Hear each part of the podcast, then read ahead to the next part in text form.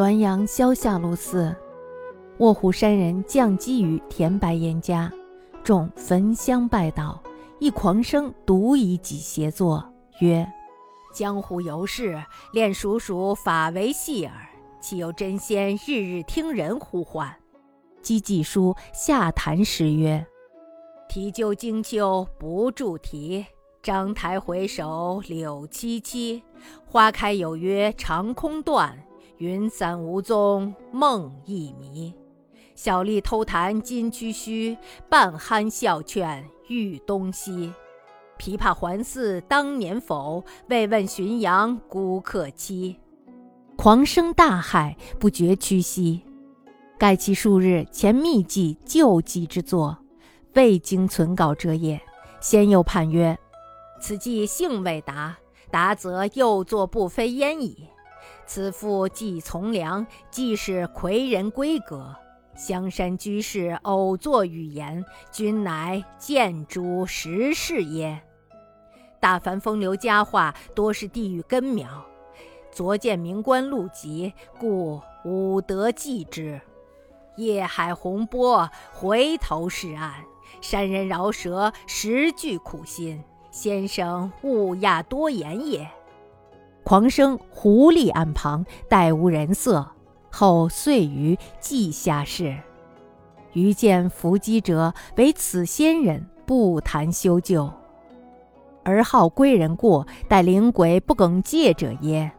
先姚安公素恶淫祀，唯遇此仙，必长疾曰：“如此方言，祭鬼亦当敬。”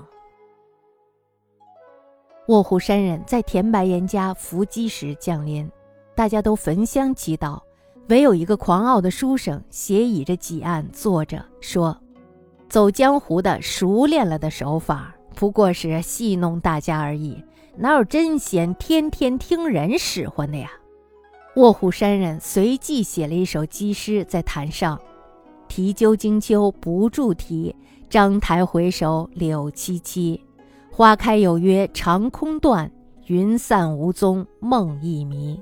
小吏偷弹金曲须，半酣笑劝欲东西。琵琶还似当年否？未问浔阳孤客栖。狂生呢，此时大惊失色，不觉屈膝下拜。原来呀，这首诗是他几天前偷偷寄给过去一个交往的妓女的。这首诗呢，并没有留下底稿。卧虎山人此时又下判词道：“这首诗呀，幸亏没有寄到，寄到的话，又将出一个不飞烟了。这个女子呢，她既然已经从了良，你这样做就是勾引良家妇女。白居易只是偶然写了一首情诗，以寄托情怀，见到事实了吗？风流佳话大多都是进地狱的根源。”昨天呢，偶然看见阴官记录的集册，所以呢，我抄了下来。孽海无边，回头是岸。山野之人多嘴多舌，但是实在是出于一番苦心。先生呢，不要怪我多嘴。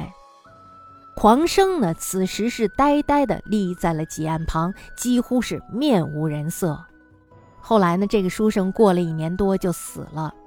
我见过伏击者，只有这位不谈吉凶祸福，而是喜欢劝人改错，差不多呢是灵鬼中耿直的正人君子吧。